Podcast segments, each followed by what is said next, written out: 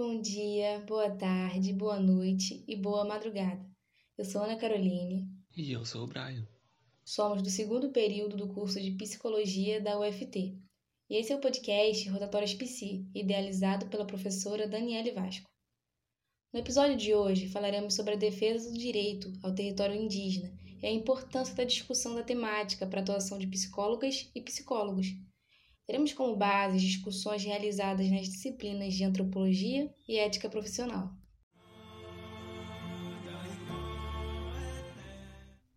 Você sabe o que é demarcação? A definição de demarcação de terras indígenas consiste na garantia dos direitos territoriais desses povos, estabelecendo os limites de suas terras para fim de garantir a sua identidade. Essa demarcação é prevista por lei, assegurada pela Constituição Federal de 1988. O que foi o marco temporal para a história indígena e qual a influência disso na luta de seus direitos?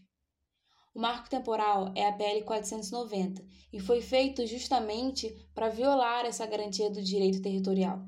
Surgiu em 2009, ganhando grande força em 2017 no final de agosto de 2021, voltou a ser discutido e teve uma grande repercussão na mídia.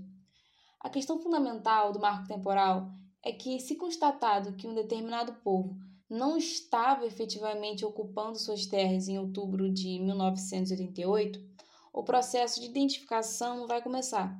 Ele se torna um requisito para a abertura do processo do GT da FUNAI. Mas, de modo geral, além do processo burocrático, a questão toda de respeito a uma ideia de que a terra indígena tem como critério o reconhecimento na Constituição os usos e costumes de tradições, e não a ocupação efetiva, que na maioria das vezes não aconteceu pelo processo de esbulho, que seria a privação, a expoliação histórica. Então, um direito originário que dá origem a um direito onde quer que estejam esses povos e suas reivindicações se transforma então num direito comum de posse que exige a materialidade e a ocupação atual. Para melhor entendimento, vamos ouvir agora o posicionamento de um indígena com relação ao marco temporal. Na verdade, a desproporcionalidade dessa representação não é novidade. O povo indígena nunca teve representação na política brasileira.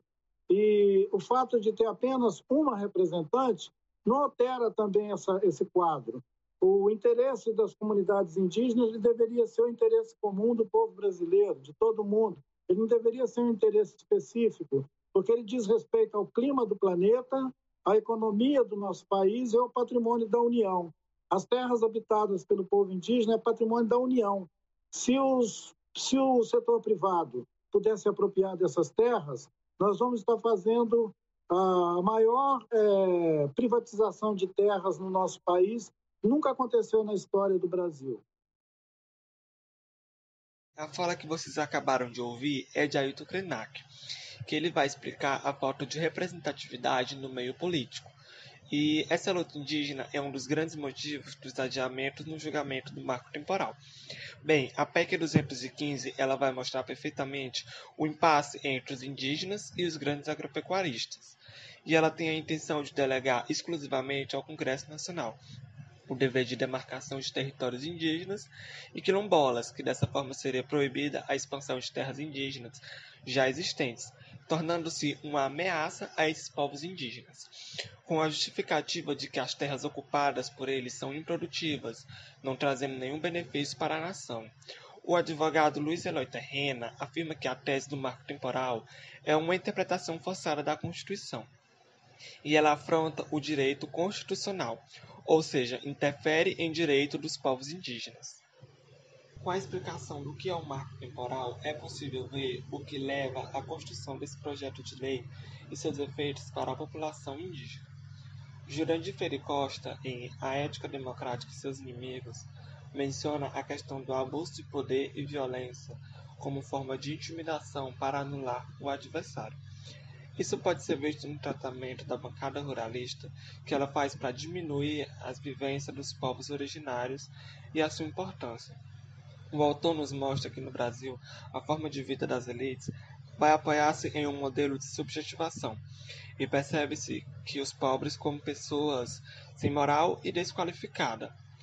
A mídia homogênica também encarrega-se de fazer circular essas imagens dos povos indígenas, sendo que no artigo intitulado Terras Ocupadas, Território Territorialidade, de Dominique Collias, parece que de fato é essencial evidenciar o enfoque na mídia e nos conflitos entre os índios e não ocupantes indígenas, que nesse caso vai procurar quase sempre caracterizar como prova de sua articulação o engajamento dos índios e nas atividades antes monopolizadas pelos não índios e a sua articulação à economia regional. Utilizando as discussões de Nardi e Neves sobre os modos de construção de sujeitos por meio da verdade, do poder e da ética, entendemos que a produção e circulação dessas imagens sobre os povos indígenas são verdades produzida pelos grupos dominantes, que nesse caso vai objetivizar, controlar e normatizar os povos indígenas.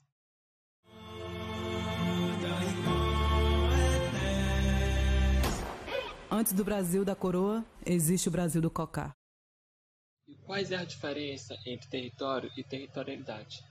Bem, é, uma questão importante para essa discussão é a diferença entre território, tradicionalidade e ancestralidade, uma vez que mostra importante as maneiras de se relacionar com o ambiente e as próprias vivências.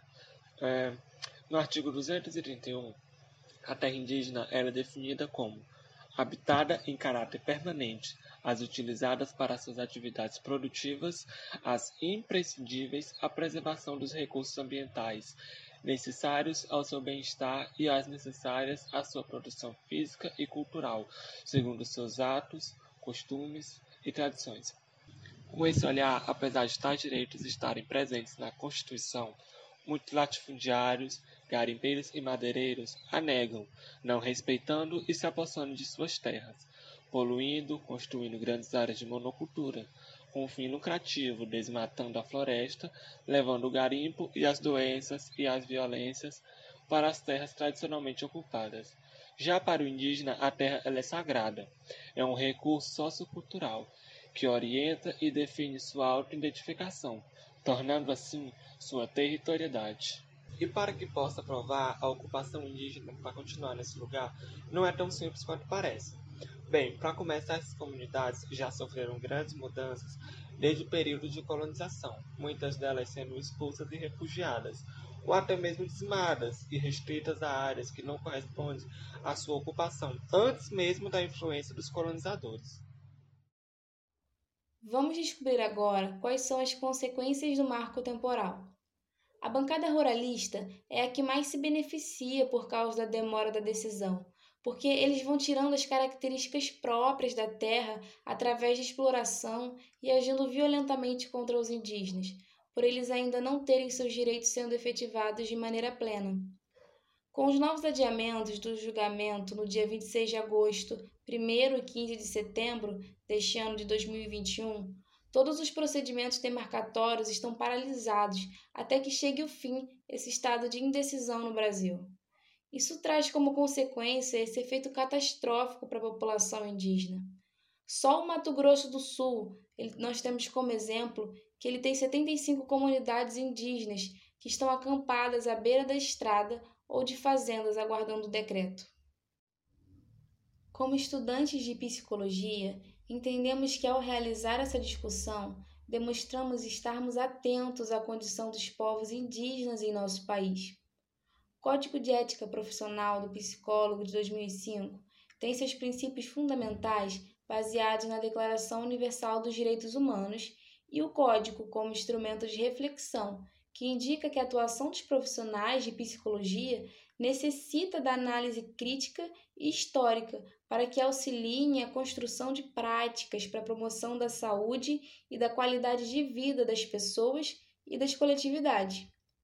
A psicologia, como ciência e profissão, pode e precisa contribuir para a luta dos povos indígenas diante da discriminação, da exploração, da violência, crueldade e opressão.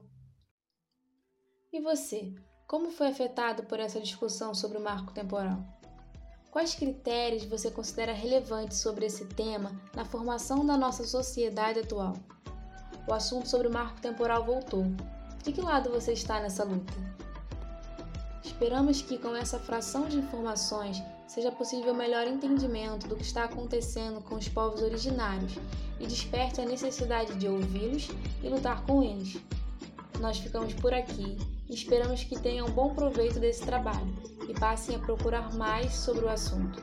Obrigado por nos ouvirem e até a próxima!